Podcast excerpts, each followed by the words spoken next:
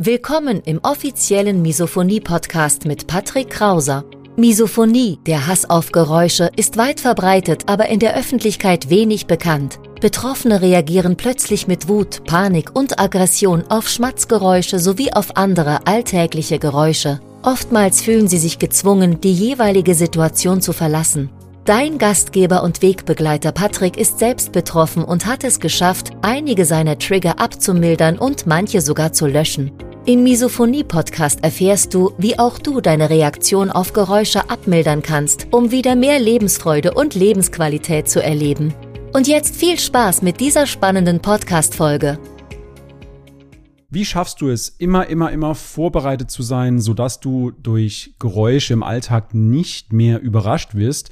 Denn Regel Nummer eins im Misophonie Club lautet nicht aushalten, niemals aushalten. Und das wollen wir natürlich durch entsprechende Schutzmaßnahmen vorbereiten beziehungsweise vermeiden. In diesem Podcast, in diesem Video will ich dir mal eine etwas privatere Geschichte vom Wochenende erzählen, die es in sich hat und die hat auch was mit Misophonie zu tun. Deswegen bleib auf jeden Fall bis zum Ende dran. Am Wochenende war es mal wieder soweit. Ich muss ein bisschen ausholen. Vor zwei Jahren hat einer unserer Kater, Big Mac, der hatte vor zwei Jahren schon Probleme beim Wasserlassen. Und damals sind wir auch schon zum Tierarzt gefahren, zum Notdienst und haben ihn untersuchen lassen. Und damals musste er auch eine längere Operation über sich ergehen lassen. Ihm wurden Kristalle entfernt und so war er wieder, ja, quasi wie neu. Und jetzt am Samstag am, äh, am Samstag letzte Woche, Anfang Februar, war es dann wieder soweit. Er hat wieder diese ersten Anzeichen gezeigt, dass er Probleme hat beim Wasserlassen. Und abends um halb sieben haben wir uns dann entschlossen, meine Partnerin und ich, los, lass uns Big Mac und Yoshi, unseren anderen Kater, lass uns die beiden einpacken und dann fahren wir zum Notdienst. Nicht zu unserem damaligen Notdienst beziehungsweise zu unserem angestammten Tierarzt, sondern zu einem etwas weiter entfernten Tierarzt, der an diesem Wochenende Notdienst hatte. Gesagt, getan, wir sind hingefahren und ich muss noch dazu sagen, dass du den auch, dass du auch die Brücke zur Misophonie kriegst. Meine Partnerin war an diesem Wochenende extrem verschnupft, sehr krank, hat permanent die Nase hochgezogen, hat permanent gehustet und hat beim Sprechen geschmatzt. Also insofern eine wunderbare Situation, eine tolle Chance für meine Misophonie, sich wieder etwas in den Vordergrund zu drängen. Aber ich habe es geschafft, das Ganze triggerfrei zu beenden. Denn wir sind dann hingefahren zum Tierarzt und beide Kater im Rückraum, meine Partnerin und ich vorne natürlich am Fahren. Und ja, währenddessen hat meine Partnerin immer schon wieder gehustet, geschnupft, genießt, die Nase hochgezogen.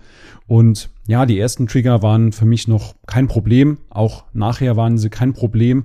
Aber trotzdem, trotz allem war ich extrem froh, dass ich mein Misophonie-Notfallpaket dabei hatte. Mittlerweile bin ich so sehr Profi-Misophoniker geworden, beziehungsweise bereite mich immer so gut vor, dass ich niemals ohne Kopfhörer, ohne Ohrstöpsel also ohne mein Misophonie-Notfallpaket aus dem Haus gehe. Und das rate ich dir auch. Denn aushalten, wie eben schon gesagt, die erste Regel im Misophonie-Club lautet niemals, niemals, niemals, unter keinen Umständen niemals aushalten, weil selbst wenn du schon etwas Fortschritte gemacht hast mit progressiver Muskelentspannung zum Beispiel, kann dich einmal aushalten, um Tage oder sogar um Wochen zurückwerfen. Habe ich schon etliche Male gesehen, dass einer unserer Klienten hat sich dann ungeschützt in eine Situation begeben. Er wurde mehrere Stunden am Stück getriggert und das hat ihn in seiner Entwicklung dann wieder um Wochen zurückgeworfen, weil er dann natürlich nervlich komplett am Ende war. Sein Stresslevel war auf 100 von 100 und das wollen wir eben im Alltag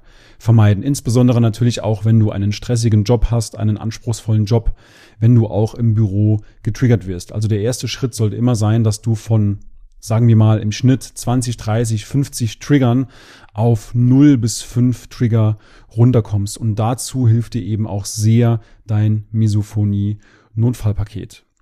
Nun gut, zurück zur Geschichte. Wir waren dann irgendwann abfahrbereit und ich steige ins Auto ein und will mein Auto anmachen. Batterie tot. Ich habe dann den ADAC Pannenservice gerufen. Die haben gesagt, ja, wir brauchen Ihnen keinen Abschlepper zu schicken. Wir senden Ihnen einfach einen Pannendienst. War für mich soweit okay, weil ich hatte schon den Fall zwei, drei Mal, dass bei mir am Auto die Batterie leer war, einfach leer gesaugt war. Und ich dachte insofern, ja, ein Pannendienst reicht ja aus. Und nach zweieinhalb Stunden, nach drei Stunden ist dann der Pannendienst gekommen in Form eines Abschleppers, was sich letzten Endes dann als wahrer Glücksgriff herauskristallisiert hat. Denn eine Überbrückung meiner Batterie meines Autos hat nichts mehr gebracht. Die Batterie war matsch, die Batterie war tot. Insofern war ich extrem froh, dass mich dieser Abschlepper dann aufgeladen hat. Mit Kater im Rückraum, mit Partnerin und ich. Die andere Katze, Yoshi, hatten wir in der Zwischenzeit wieder nach Hause gebracht, weil wir etwas Wartezeit hatten.